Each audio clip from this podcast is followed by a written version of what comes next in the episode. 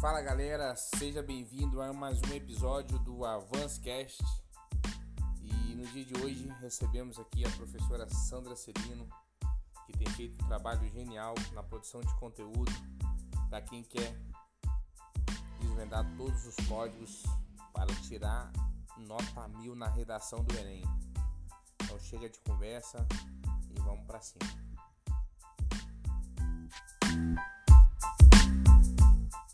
E hoje, nesse bate-papo, a gente vai estar tá construindo um pouquinho ali em cima da tua história, em cima da, da produção de conteúdo que você vem fazendo.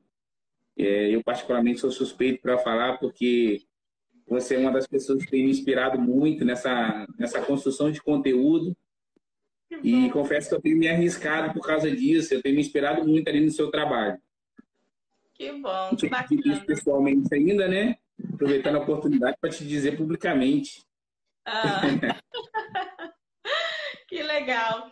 É, eu que agradeço, Romário, o convite e também a possibilidade né, de estar tá te ajudando também, saber que a gente contribui não só para quem está querendo aprender redação do Enem, mas é, também para outros que estão aí observando o nosso trabalho. Fico muito feliz com isso, viu, Romário? Como você falou assim a questão da, da minha história, né? Como que tudo aconteceu. Mas aí você pode ir direcionando, tá, Romário? As perguntinhas eu vou respondendo, tá bom? É, eu gostaria de começar por aí pela sua história, para a gente construir em cima disso. Eu acho que a sua história ela é, ela é bem interessante. Eu tenho certeza que o pessoal que acompanhar vai, vai se inspirar também, porque é uma história bacana e nada mais justo que a gente compartilhar com, com a nossa audiência aqui essa, essa história que é, que é tão fascinante, que eu acho. Ah, então, eu sou a professora Sandra Celino, atualmente eu resido em Linhares, mas passei a minha história toda aí praticamente em Soretama, aqui no norte do estado. Sou a filha caçula de uma família de oito irmãos, uma família nada pequena, né?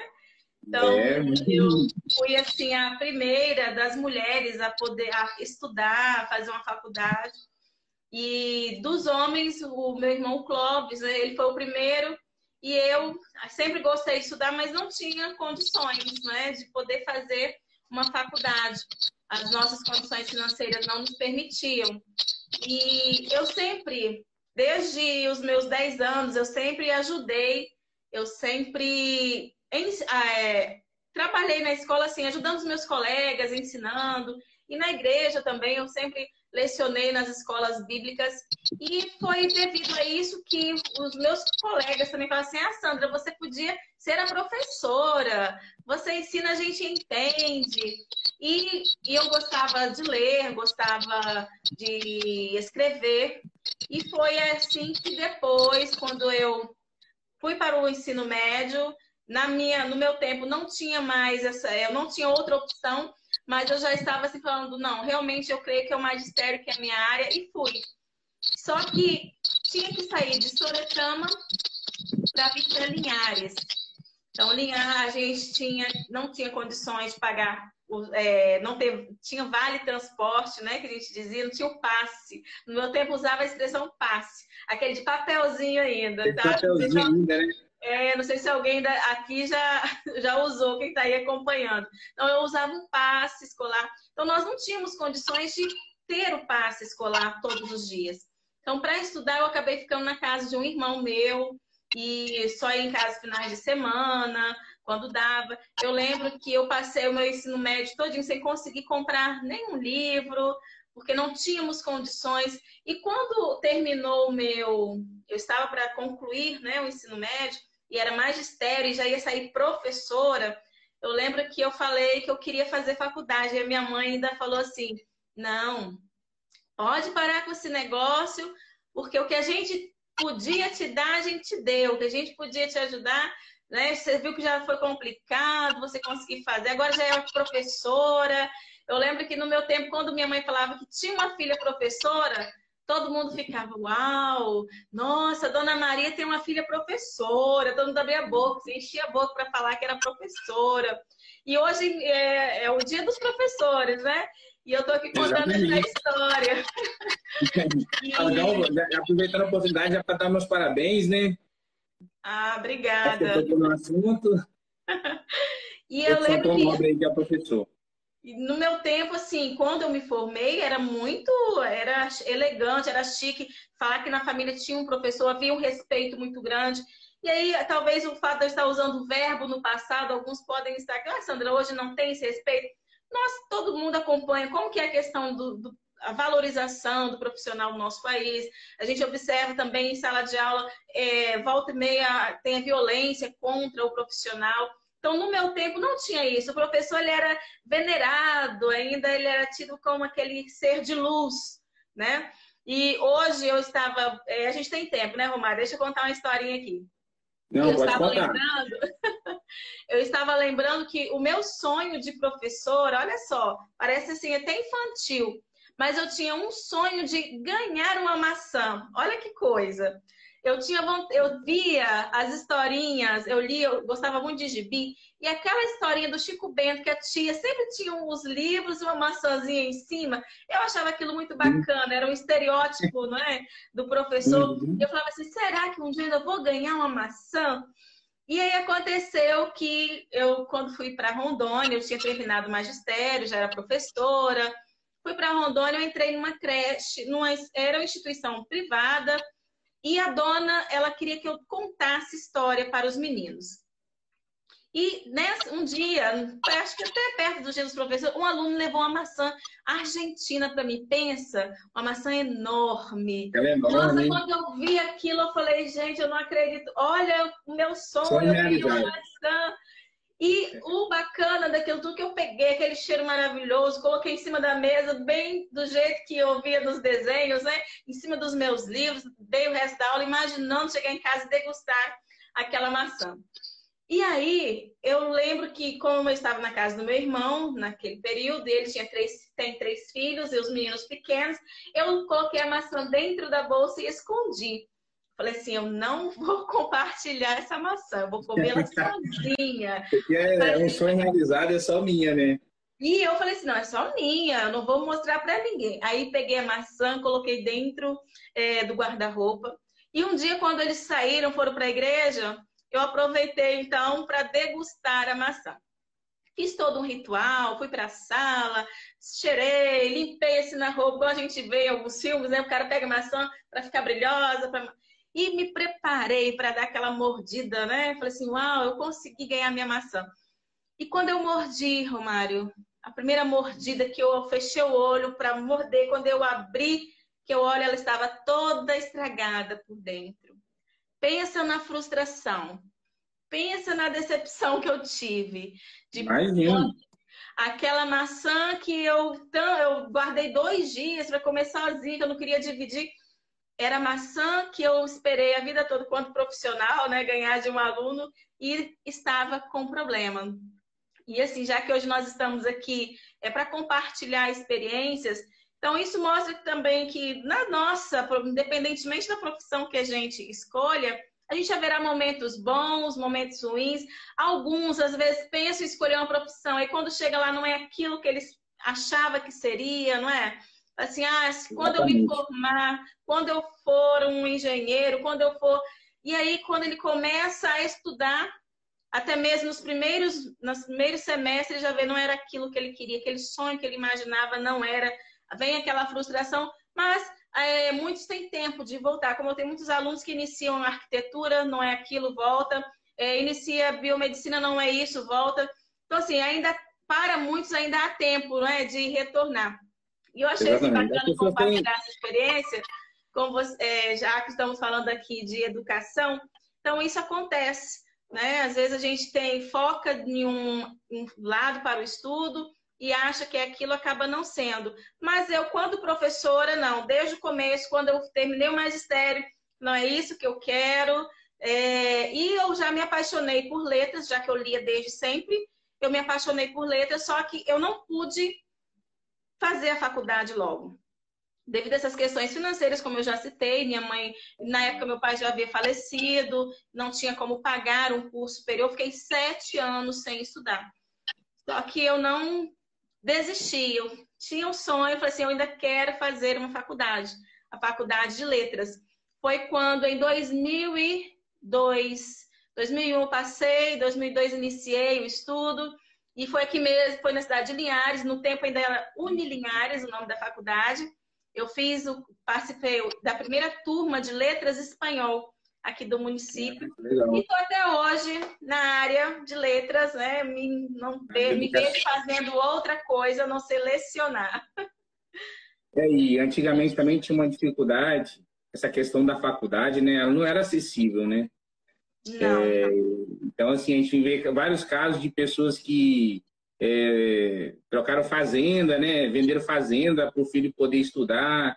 Enfim, várias histórias aí que, é, na, naquela época, principalmente, é, não era uma coisa tão acessível para as pessoas fazer faculdade. E começou a mudar um pouquinho justamente nessa época, né? Que começou a ficar acessível ali com, é, com a inclusão ali da, das camadas é, mais, as pessoas mais, mais humildes, né?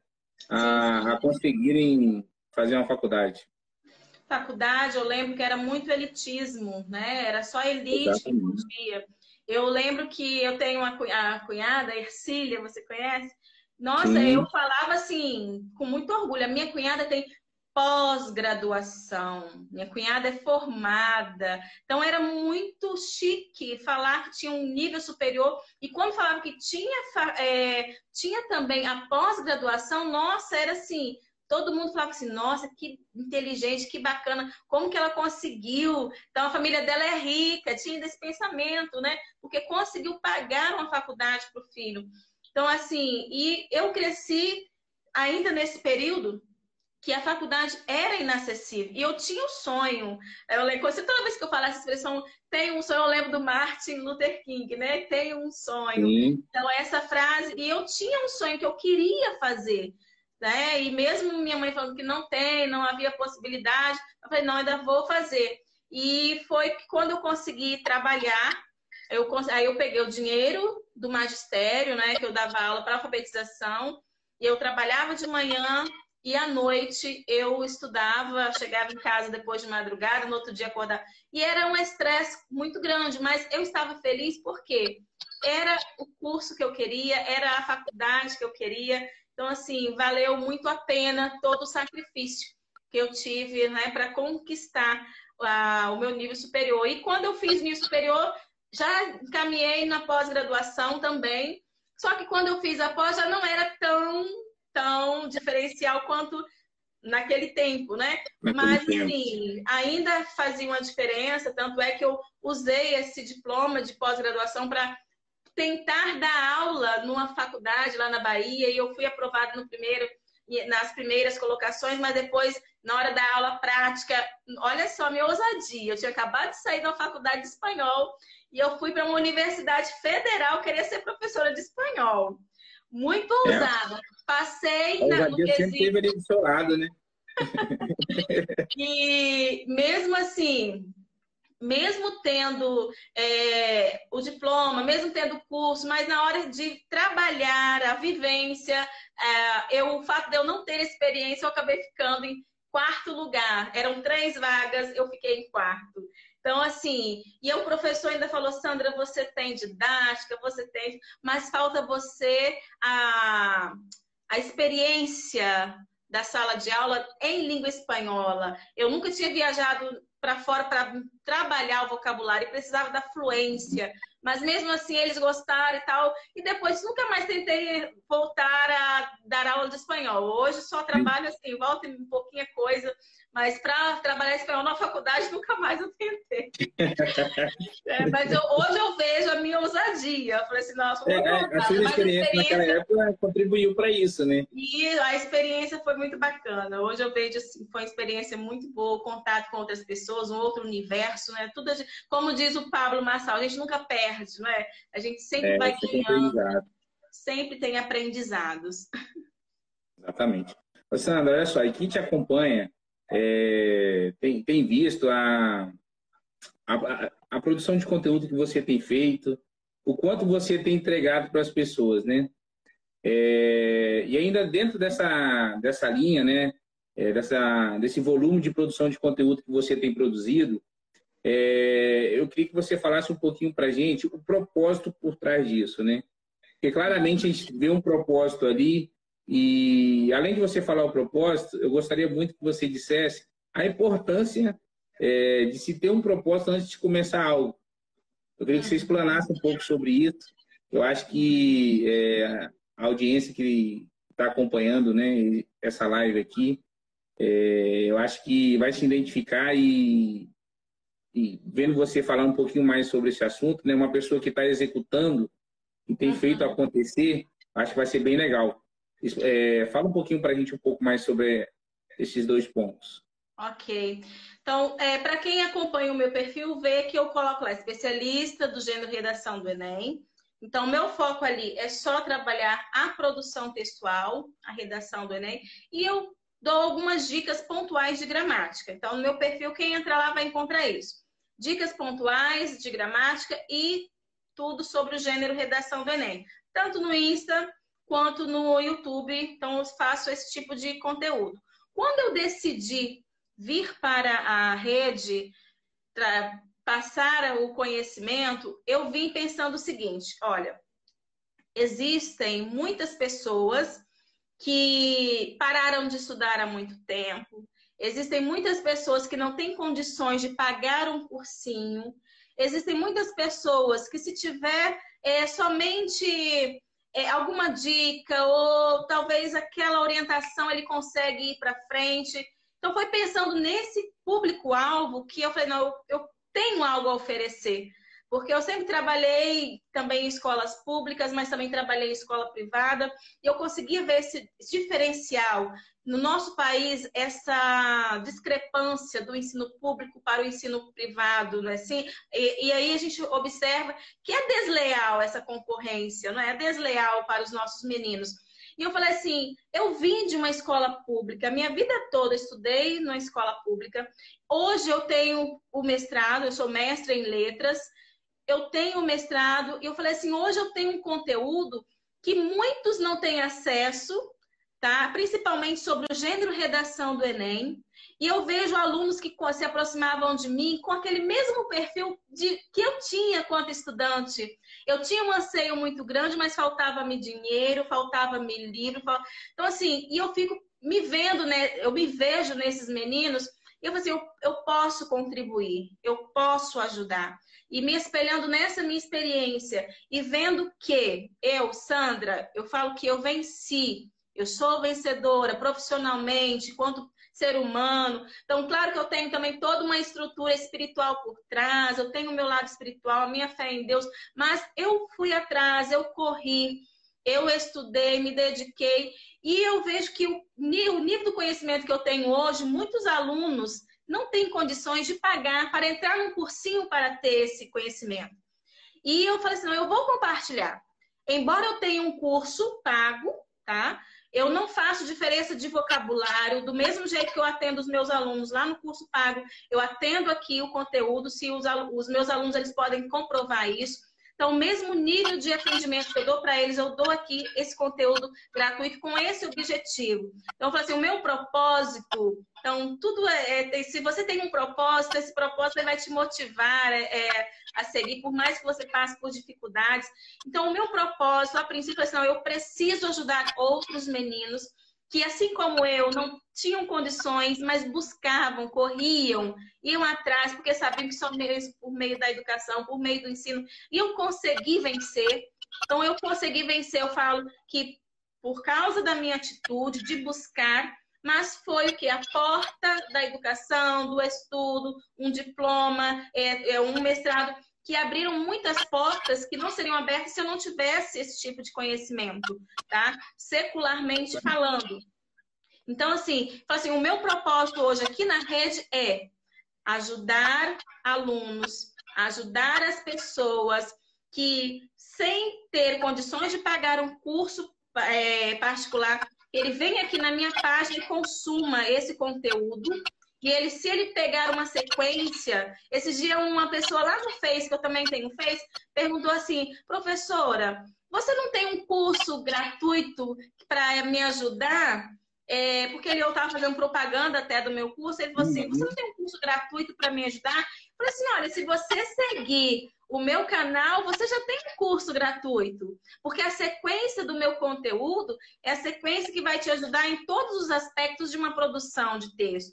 Então, aquele aluno que maratona o meu conteúdo, que não vem uma vez ou outra, não faz igual o beija-flor, né? Dá uma bicadinha e vai embora. Aquele aluno que me acompanha, ele tem uma sequência.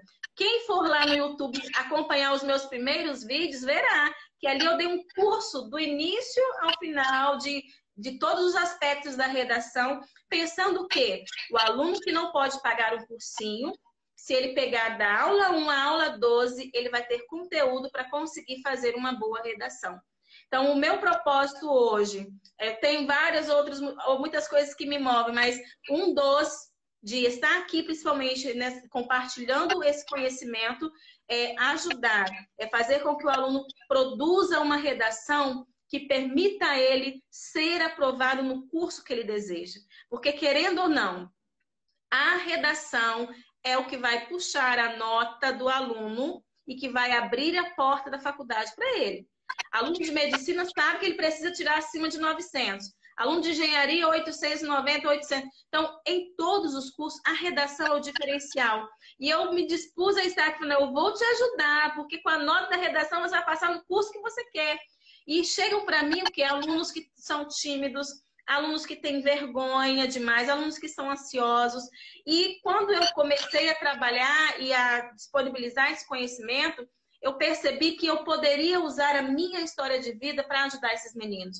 Porque eu sofri com ansiedade, eu tive depressão, eu tive. É... Então, muitas coisas que eu passei na minha vida, hoje eu vejo que fazem parte do meu propósito. Eu estou aqui ajudando alunos que vêm para mim com as mesmas dificuldades que eu tinha, certo? De questão de, da inteligência emocional, que falta essa inteligência, e eu posso ajudar. E essa questão de propósito é muito bacana, eu acho que você já deve ter ouvido essa palavra. E o seu propósito de vida ele está ligado às suas maiores dores, aos seus maiores sofrimentos. Então, aquilo que muitas vezes para mim foi complicado vencer, eu para mim era humilhante, gente, vocês não têm noção, gente.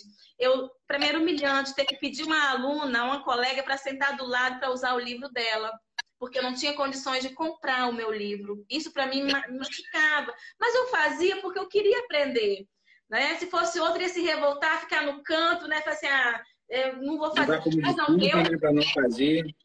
eu puxava a cadeira, eu pedia algumas, falava, Sandra, vem, senta aqui. Mas aquilo me doía, porque eu não tinha, eu falava, poxa, não tenho condições de comprar o meu livro. E a minha dor maior depois, Omar, foi quando eu me formei e assim os meus professores sempre é, é, me chamavam assim de Sandra é a mina mais inteligente, eles falavam, né? Me chamavam, eu isso por causa das notas. As notas, às vezes, é um diferencial que nem sempre é verdadeiro. A nossa avaliação é quantitativa, né? E às vezes a qualidade fica lá embaixo. Mas os professores falam, Sandra, você é uma menina muito inteligente. Se você não passar na faculdade, ninguém passa. E eles me deram até uma placa de honra ao mérito quando terminou o ensino médio. É, o falecido, né? O Josival, a tia Davina. Então, assim, eles me deram na minha formatura uma plaquinha de honra ao mérito.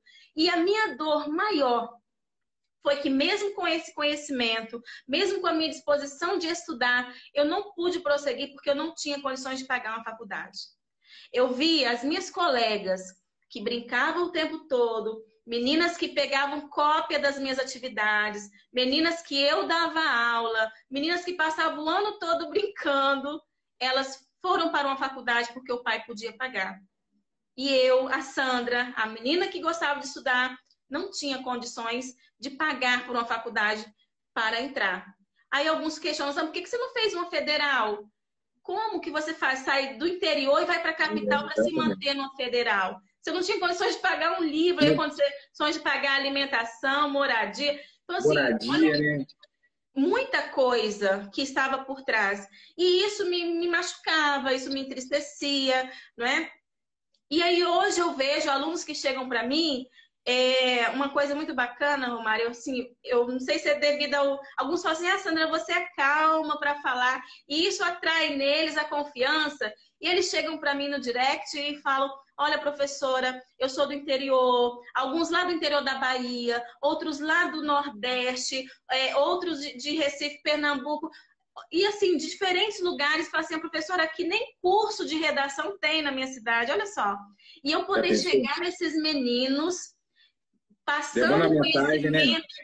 Olha só, eu isso me dá assim, muita alegria para prosseguir. Às vezes eu chego numa live, igual ontem eu fiquei triste, que eu cheguei, fiquei na live com uma pessoa, depois aquela pessoa foi embora, eu fiquei sozinha, a live toda, e eu fiquei triste, eu falei assim, gente, o meu conteúdo é um conteúdo de valor, tá? O meu conteúdo, alunos estão pagando até mil reais para um cursinho particular para ter aquilo que eu estou passando aqui de graça.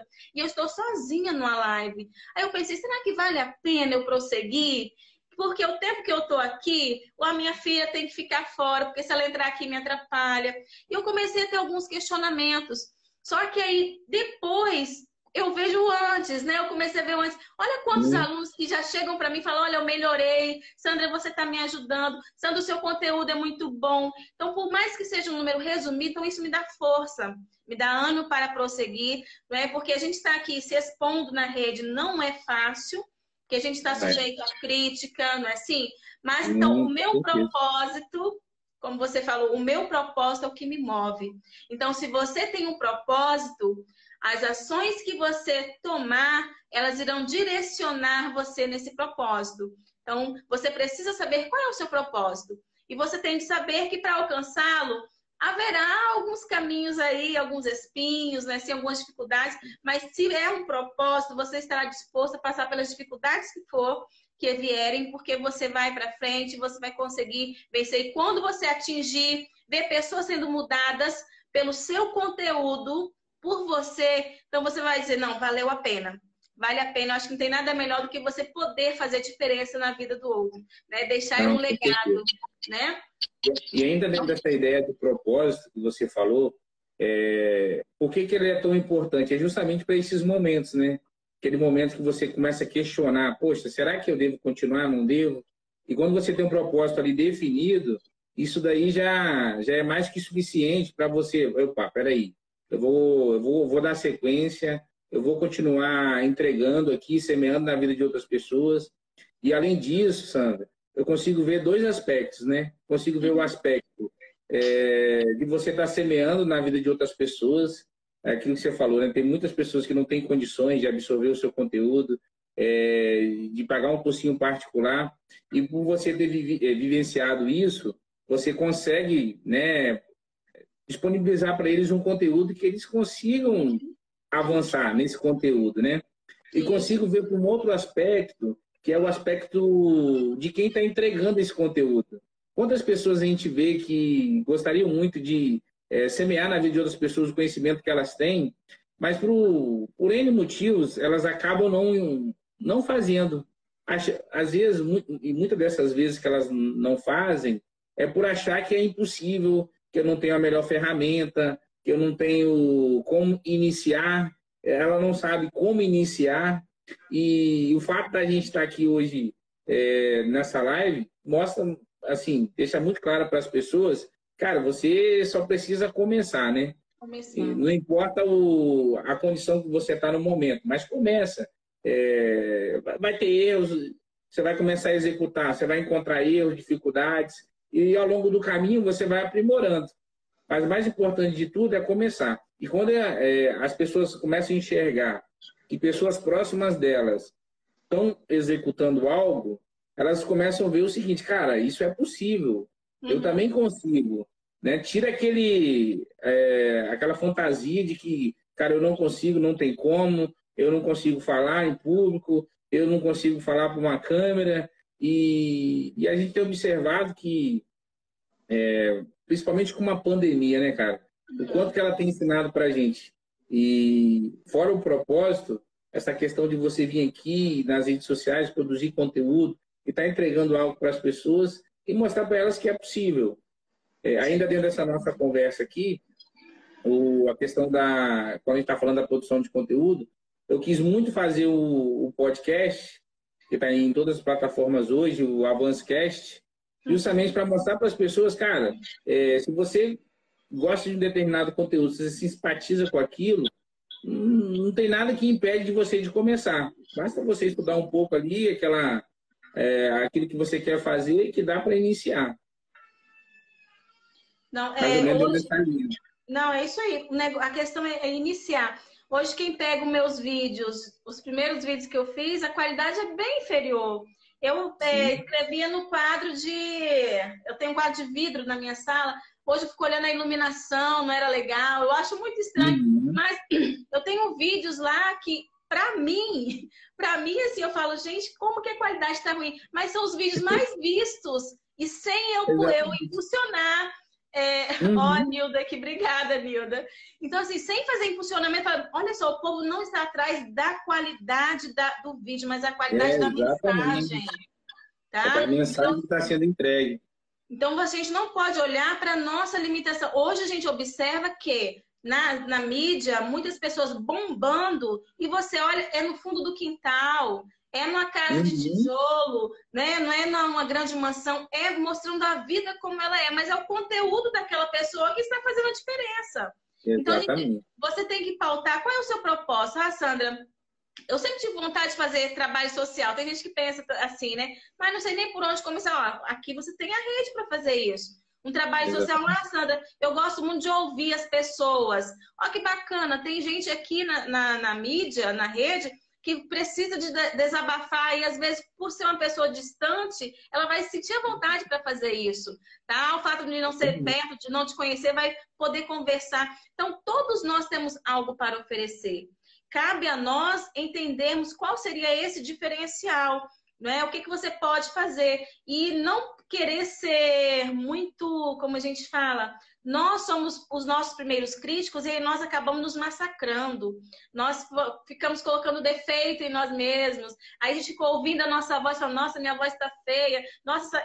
Mas, na verdade, o que você tem de preocupar mesmo é a mensagem que você está passando. Essa mensagem vai é um fazer detalhe, né? diferença? Né? Detalhes são detalhes. Uma pessoa que está necessitando, querendo ouvir algo, ela não vai olhar para A ou B se atrás a luz da boa, não. não, ela vai ficar atenta no que está sendo falado. Tá? Então, a gente, se você se dispuser a vir para a rede, compartilhar conhecimento, venha pensando na mensagem. Não venha pensando é, no envelope, porque às vezes a gente vê muitos envelopes bonitos, mas quando você abre não tem conteúdo nenhum. Tá? Então, há muita gente com muito seguidor, com muito é, assim, de milhões de visualizações, mas você vai ver uma pessoa fazendo nada, uma coisa que não tem nada a ver. Né? Um conteúdo vazio, que não vai mudar a vida do outro. Então, pense na mensagem. Não se importe com o, a, como que a gente fala, né? Caixinho, envelope. É claro que na medida do possível você vai melhorar. Hoje, já, hoje já tem uma sala melhor, já tem uma estante atrás, né? uma cadeira uhum. melhor. Mas no começo, não. Então, isso é paulatinamente, as coisas elas vão acontecer. Então, você tem de começar. Deu o primeiro passo e as coisas vão fluindo, elas vêm. Tem a, a gente, aquela frase que todo mundo fala, né? O universo conspira. Então, é você que tem que tomar a decisão, é você que tem que correr. Eu sempre falo, igual você até me questionou aqui, mentores, é, cases de sucesso que te ajudam, né, no seu lifestyle. Como que é isso, Sandra? Uhum. Olha só, eu tenho vários livros. É claro que eu tenho a Bíblia como meu manual de cabeceira, tem a Bíblia, tem o Espírito Santo que me orienta, mas eu tenho livros que eu gosto, tem alguns é, coach que a gente segue, ou o Pablo, você também segue o Pablo, pessoas que vão nos inspirando com alguns conceitos aí importantes.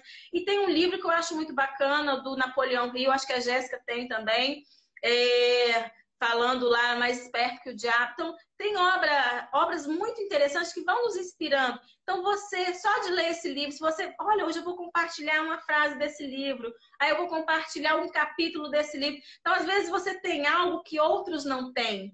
Então, falta você se dispor a compartilhar. E como eu estava falando, Napoleão, ele diz o seguinte: tudo aquilo que a mente da gente consegue conceber, a gente atrai para a gente. Então, começa, dê o primeiro passo, você conseguiu conceber, visualizou, show de bola, corre atrás, que o universo vai conspirar. Então, tudo tá aqui, ó. Visualizou, desceu o coração, visualizou. Então, você já corre atrás, porque a mente, como que o Pablo fala, a mente chega primeiro e o corpo chega depois, né? Sim. Então, Exatamente. você primeiro tem que pensar, visualizar essa situação e o seu corpo, depois as atitudes suas vão te direcionando para este fim, ok? Ainda dentro dessa ideia de mentores, é, foi hoje, inclusive, eu estava ouvindo um podcast do, do Caio Carneiro com o Rick Chester, e ele falando, para quem não conhece o Rick Chester, é, a gente falando essa questão do cenário, né, que a pessoa só tem que começar a ir lá e executar. Um cara que vendia água, um cara simples, mas que se diferenciou no meio de tantas pessoas que vendem água, é, falando da crise, né? Uhum. Inclusive o vídeo dele que viralizou, né, é muito nessa linha, ele pois falando é. da crise, no momento que ele vendia água, e, e, ele, né, nessa discussão com o Caio Carneiro, ele falando, cara, é...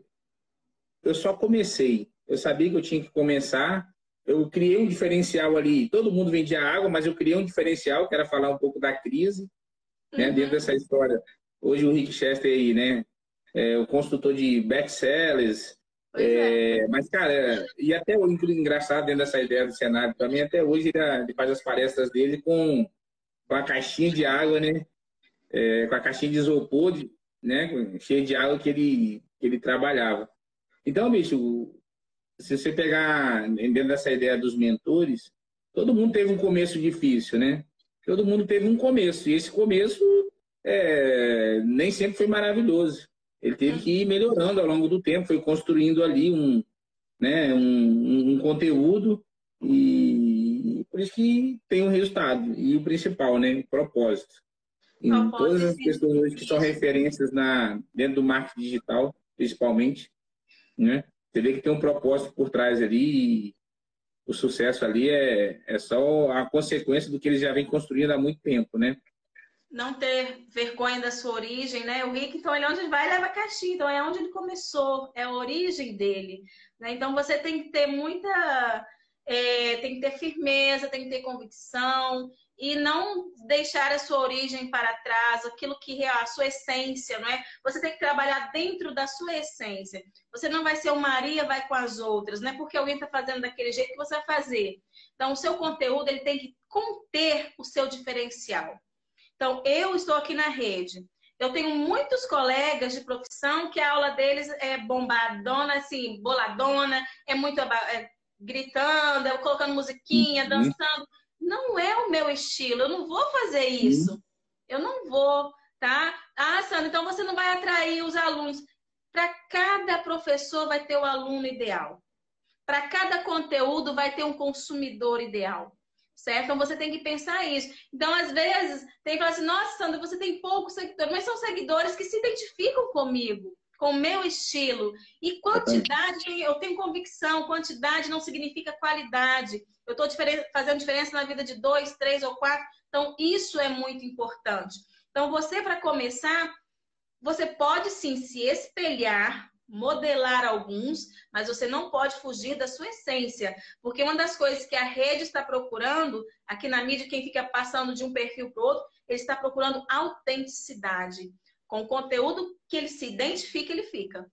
Tá? Então não vai Exatamente. querer forçar, não force para copiar, para querer ser uma, o que você não é. Seja autêntico naquilo que você fizer. E aí, com certeza, você vai atrair outras pessoas devido a essa a sua autenticidade. E legal que a Jaciara Duarte aqui, ó, sucesso vem dia após dia, exatamente. Né? Você tem um propósito ali, não desiste, e o sucesso é só uma consequência do que você faz no dia a dia, né? Que uhum. você vem executando e, e, conforme você vai executando, você vai avançando. Eu ler mais uns comentários aqui. A Nilda tem um joia aqui pra gente. O pessoal tá, tá gostando aqui, tem acenado. Legal. Ah, Obrigado, pessoal, pela participação. Fique à vontade para participar com a gente. E, e Sandra, é, assim, é, a gente sabe que quando você começa a produzir um conteúdo, é, baseado nas experiências, principalmente de quem, de quem já tem um resultado grande, né? De quem tem micro resultados também, é, existe uma dificuldade, né? Existe ali um, um, né, os bastidores que nunca, nunca é mostrado, mas que existe sim ali a você abdica de, de várias coisas. É, quando você disse, né, que poxa, eu estava ali produzindo uma live, entregando ali um conteúdo é, de, de altíssimo nível e chega um momento que você não vê as pessoas participando disso, você sabendo que abriu mão de tanta coisa e, e as pessoas tendem né, a ver só o glamour do, do que está sendo feito, mas hum, esquece né, que as pessoas abrem mão de muitas coisas, né? Aquilo que você falou, né? você está na live aqui agora, sua filha está lá, é, na verdade, você está você tá vindo de uma live, entrando em outra, né? Isso. E, ou seja, você está abrindo mão da sua família aí por um tempo, estar tá entregando, para compartilhar com a gente um pouco dessa a tua história, do, do que você vem fazendo, que você vem construindo.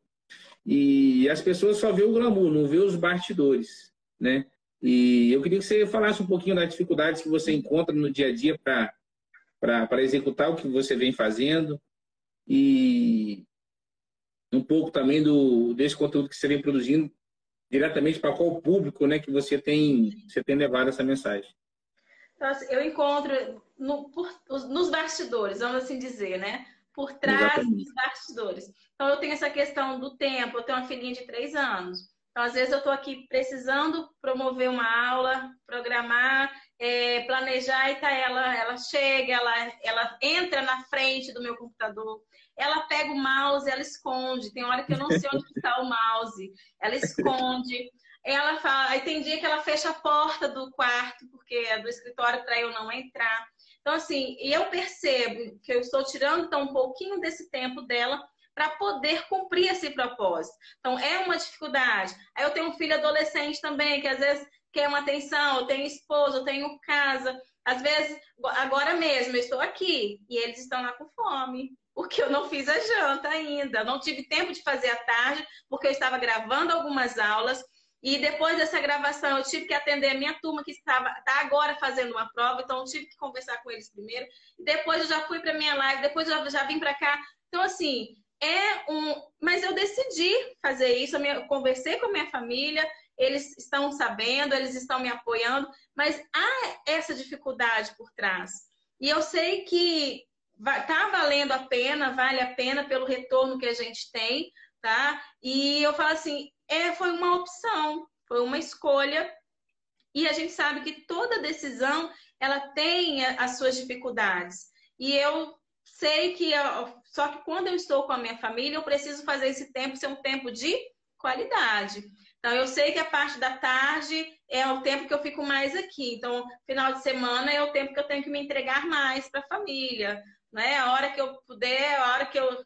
Ontem mesmo, a Sara, é, a minha filhinha, né? Para quem está aí, a Sara, ela ficou assim muito agitada porque o meu filho saiu com o pai, ela ficou sozinha e ela não queria deixar eu fazer nada. E ontem foi um dia que eu tinha muita coisa para fazer. Então, atrasei todo um cronograma que eu tinha, porque eu tô, o meu curso eu estou gravando, então eu tenho de fazer os roteiros, os scripts, tudinho. Para as aulas que eu venho aqui entregar também, eu preciso fazer um roteiro, análise. E eu não consegui ontem evoluir, sair quase do lugar, porque ela estava o tempo todo cobrando. Aí eu tinha que sair, tinha que ir lá fora, tinha que dar uma voltinha, tinha que brincar. Então, assim, é uma dificuldade que tem, isso aqui, uma interna, e às vezes aqui na rede a gente encontra aqui dificuldade é, de conexão, que isso aí todo mundo já está sabendo, né? Às vezes você entra, a conexão não está legal, é um áudio que não está legal, e assim, são muitos os atropelos. Mas a gente vai aos poucos vencendo isso, tá? Porque a gente foca o quê? No propósito. Tá? A gente foca no propósito. E no caso, o meu conteúdo, então, ele tem um público muito específico. Eu estou focando em quem vai fazer o Enem. Galera de 18 anos para cima.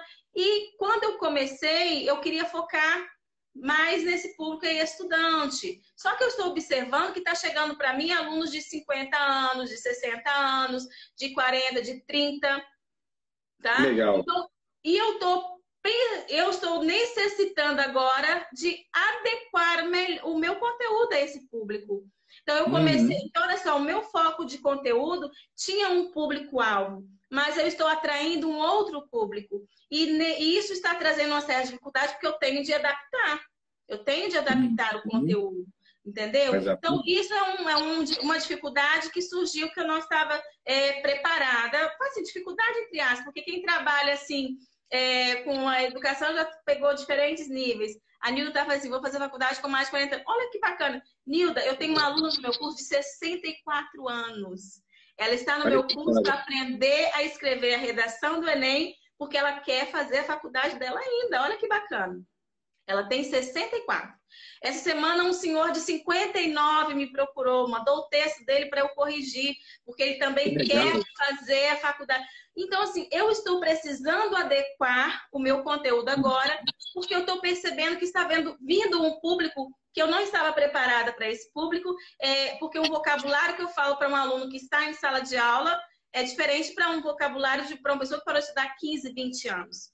Entendeu? Então, essa é uma dificuldade que surgiu e que eu estou precisando aí contornando. E só que para mim está sendo muito legal, porque eu falei, poxa, que legal, a galera de 50 para cima, de, de 45, de, de querendo aprender. Então, isso para mim está sendo muito legal e eu estou me sentindo muito útil. Então, assim, não que eu não me sentisse, né? Mas agora uhum. eu estou vendo que a minha utilidade está dobrando, porque eu estou precisando me desdobrar para esses dois públicos. Para uma galera mais jovem e para uma galera que já passou dos 40 anos. Então, isso foi uma dificuldade que eu não estava esperando. Né? Então, é, além dessas dificuldades internas aqui em casa, surgiu essa do meu público-alvo que eu não estava esperando. Mas, graças a Deus, eles estão se identificando comigo Aí eles falam, ah, você explica de um jeito que a gente entende. Eu falei, olha que legal. Só que aí tem uma galera jovem que já não gosta, porque acha que eu sou muito devagar. Então, uhum. então, por isso que a gente tem que entender que o seu perfil vai ter quem vai se adequar a ele, o seu conteúdo, você vai atrair a pessoa certa para o seu conteúdo. Você não precisa ficar estressado, porque as coisas acontecem no tempo certo, quando tem de acontecer. Igual agora, eu estou atraindo esse público e eu estou me adequando a ele. Quem sabe daqui a um tempo eu só trabalhe com esse público. Então, eu não sei. Mas, assim, no momento eu estou precisando trabalhar com os dois. Com os dois, legal. E por que eu te provoquei nesse assunto, Sandra? De trazer um pouquinho dos bastidores. Porque é, as pessoas gostam muito da desculpa, né? Por que, que não faz? Ah, eu não faço porque tenho um filho, eu não faço porque tenho uma esposa, eu não faço porque eu trabalho, eu não faço por isso, eu não faço por aquilo. E, cara, e quando você traz os bastidores de uma pessoa que está nas trincheiras ali, executando algo, você mostra para as pessoas, cara, que não tem essa. É, uhum. é desculpa, dá sim para fazer algo, dá sim para semear na vida de alguém, você levar algum tipo de conteúdo, você conseguir entregar alguma coisa, a sua arte, né, que a gente fala, né? Todo mundo tem uma arte ali e dá sim para entregar. Basta você querer, né? Basta você é, ter isso como propósito, ir lá e, e, fazer as coisas. Então, acho legal essa ideia do, é, dos bastidores, né? De, daquelas pessoas que executam, justamente por isso, cara, porque a gente é natural a gente dar desculpa, né? Uhum. Aquilo que o, que o Pablo fala, né? O nosso cérebro ele não quer que a gente não, nem se mexe. Não, né? não. Por ir a gente fica quietinho, não gasta nenhuma energia, né?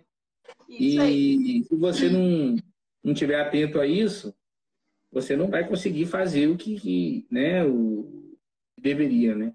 Então, é por isso que eu essa ideia. Por isso eu te provoquei nessa ideia do, dos bastidores. A fala do Érico Rocha. Não compare o seu bastidor com o palco do outro. E a nossa tendência é essa. Tá? A gente olha o outro lá no palco, mas não vê o bastidor do de por que, como que ele chegou ali. dificuldade, né, para para estar tá, tá ali que aquela pessoa está exposta. Tá? Uhum. É, então tem que estar tá muito ligado nesse sentido. Isso aí. E, Sandra, ainda soluções que o seu. É, além, você falou assim que o seu público é muito específico, né? Aquela galera ali que está tá, para fazer o Enem e, e quer ingressar na faculdade. Mas dentro desse percurso, você já viu que tem outras pessoas, né, que estão consumindo o seu conteúdo, que é, um, é uma galera mais, mais experiente ali, é um pessoal que você está tendo que utilizar uma linguagem diferente com essas pessoas. Né? É, e assim, quem acompanha o seu conteúdo ali, é, o que, que você pode dizer em termos de é, a pessoa que não, não tem ideia de o que fazer na redação, por exemplo? esse acompanhamento que ela fizer do seu conteúdo, ela já consegue ali tirar uma nota mínima ali que você, você entende como razoável? Ou fala um pouco mais de, é, desse teu conteúdo e até onde ela pode chegar, né? Sim, olha só. Pode eu, agregar para ela, a pessoa está iniciando? Eu liberei a semana passada e a semana para dar mentoria grátis. Eu falei assim, ó, você envia a sua redação e eu vou fazer uma análise aqui ao vivo da sua redação, pontuar. E eu estou observando é, que muita gente está zerando a redação. E o zerar a redação, porque por falta de saber a estrutura correta do gênero redação do Enem. E aí, qual o problema que o meu conteúdo soluciona? Se você acompanhar o meu conteúdo, uma das coisas que eu bato muito na tecla é estrutura. O gênero redação do Enem tem uma estrutura específica. Se você começar a maratonar o meu conteúdo, é, observar tudo aquilo que eu falo de estrutura do gênero redação do Enem, você vai solucionar esse problema que está levando a galera para zerar. Porque desconhece a estrutura. Porque se você sana, se você resolve esse problema de estrutura, o conteúdo, você encaixa um conteúdo mais ou menos, porque às vezes o tema que vem a pessoa não tem, muita, é, não tem muito conhecimento. Sabendo isso, o aluno consegue tirar pelo menos 700 pontos. Entre zerar e tirar 700, o que é melhor fazer? Né? Então, maratonar o conteúdo da Sandra. Tá? Então, assim, tem muita gente que está zerando porque desconhece o gênero redação do Enem. E o meu conteúdo eu mostro como que funciona, o que o, que, que o corretor espera de você. O, o aluno vai aprender que o gênero redação do Enem, a introdução tem uma estrutura, o desenvolvimento tem uma estrutura, a conclusão tem uma estrutura. Você vai aprender cada uma dessas partes, tá? Para fazer o seu texto no geral. E você vai saber o que cada corretor espera de você. E se você tem essas informações, você não vai para lá ansioso, preocupado, com medo de zerar, porque pelo menos você vai sabendo que menos de 600 você não tira. Então, entre zerar e tirar 600, 700, o meu conteúdo te resolve. Tá? Resolve isso aí para você. Então, é uma solução. E para quem parou de estudar há muito tempo, não adianta, ele não sabe o gênero redação do Enem. Porque o gênero redação do Enem é um gênero muito específico. Não é você simplesmente lá falar o que você acha, ou falar mal do governo, ou não é isso. Você tem que seguir uma estrutura, tá? Não é um artigo de opinião, que a escola trabalha muito artigo de opinião. A redação do Enem não é um artigo de opinião. Tem alunos que chegam para mim e escrevem, escrevem um artigo de opinião. A redação do Enem não é um texto expositivo, o aluno só chega lá e fala o que ele pensa. Não é, você tem que apresentar provas, tem que ter argumentos. Então, no meu conteúdo, você tem tudo isso, tá? Então, o aluno que seguir lá no YouTube as minhas aulas, na ordem, tá? Na ordem, porque aluno tem muita preguiça, né? Se você pegar a ordem dos meus primeiros vídeos, você tem um curso completo ali. Tá? E aqui no Instagram, o que, que eu faço? A cada live que eu faço, eu trago um assunto pontual, eu estou trazendo alunos para conversar. Então, e isso fica gravado. Então, não, o aluno que pegar para estudar, ele vai sim, vai conseguir tirar pelo menos 700 pontos na redação. E olha que, de acordo com as pesquisas, somente 20% de quem faz a prova consegue essa nota. Olha é só, de de 5 milhões que fazem a prova, só 20% consegue tirar nota até 700. Isso é um absurdo. Ô, mas, sim. Já aproveitando, vamos fazer um jabar aqui, né? Fala pra gente aí o, é, como, como que tá o teu nome aí nas redes sociais. Vamos começar aí pelo Instagram. Quem quer te procurar ah, no Instagram, como, como que ele consegue O meu Instagram é, é arroba... Deixa eu ver se eu consigo digitar aqui para você. O meu Instagram, ele está arroba redacão. Aí meu filho falou assim: mãe, você é professora e escreve redacão em vez de redação? Redacão com Sandra Celino. Deixa eu ver se vai aí. Sandra. Isso é no, isso é no Insta, tá? Redacão com Sandra Celino. E no, no Face é redação com Sandra Celino, aí tá escrito direitinho. No YouTube também tá redação com Sandra Celino. Só mesmo então, aqui pessoal... no Insta que tá redacão, tá bom? Legal. Então, pessoal, fica a dica aí para você que quer iniciar, não sabe como. Conteúdo da professora Sandra ali, ó, você pode tirar até 700 pontos. Isso aí. Ela é especialista aí na redação do Enem. Sandra, e para a gente finalizar, é, o que você poderia dar como uns cinco passos para quem quer quer se dar bem no Enem e, e executar aquilo que, que às vezes tem ali como, como vontade, mas às vezes por coragem, por, por muitas desculpas, não inicia o uhum. que está querendo propor para as pessoas e semear na vida das, das pessoas. que você é, colocaria aí como cinco passos para quem quer, quer iniciar hoje e, e ter resultados aí né, em todos esses pontos que a gente conversou? Então, é, como eu falei, né, a redação do Enem é um gênero muito pontual.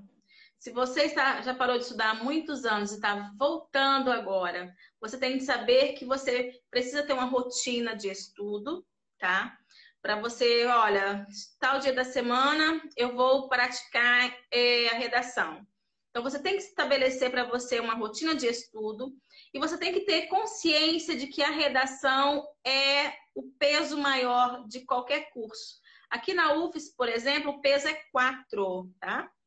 As outras disciplinas vale 2, vale 1, um, mas a redação vale 4. Olha que diferencial. Então, você aprender, é, até é, na faculdade aqui na, que nós temos, né? A outra, Facele, o peso da uhum. redação é o maior. Eu tenho aluno que entrou na Facele em Direito com 680 na redação. Olha isso que bacana. 800 Exato. pontos entrou em contabilidade, a administração, acho que tem lá. Então, a redação faz a diferença. Então, Sandra, estamos a três meses do Enem. O que, que eu devo fazer primeiro? Você tem que ter essa consciência, você tem que saber a nota de corte do curso que você quer, para o curso que você vai fazer. Você tem que saber qual o mínimo da nota de redação que você precisa tirar e correr atrás disso. E depois que você tiver essas informações aí básicas, comece pela estrutura do gênero redação porque a estrutura é fundamental. Se você souber a estrutura do gênero, você vai conseguir tirar pelo menos, como eu falei, 680, 700 pontos. Aprendendo a estrutura, ah, Sandra, eu preciso de 800 para o curso que eu quero. Você vai começar a praticar mais leituras, porque a leitura é o que vai fazer a diferença no recheio do seu bolo. Então, quem ler mais tem mais argumentos, isso é fato. Só que não é só ler, porque hoje mesmo eu atendi na minha live uma aluna que tinha muito conhecimento, mas ela zerou a uhum. redação porque ela não sabia a estrutura.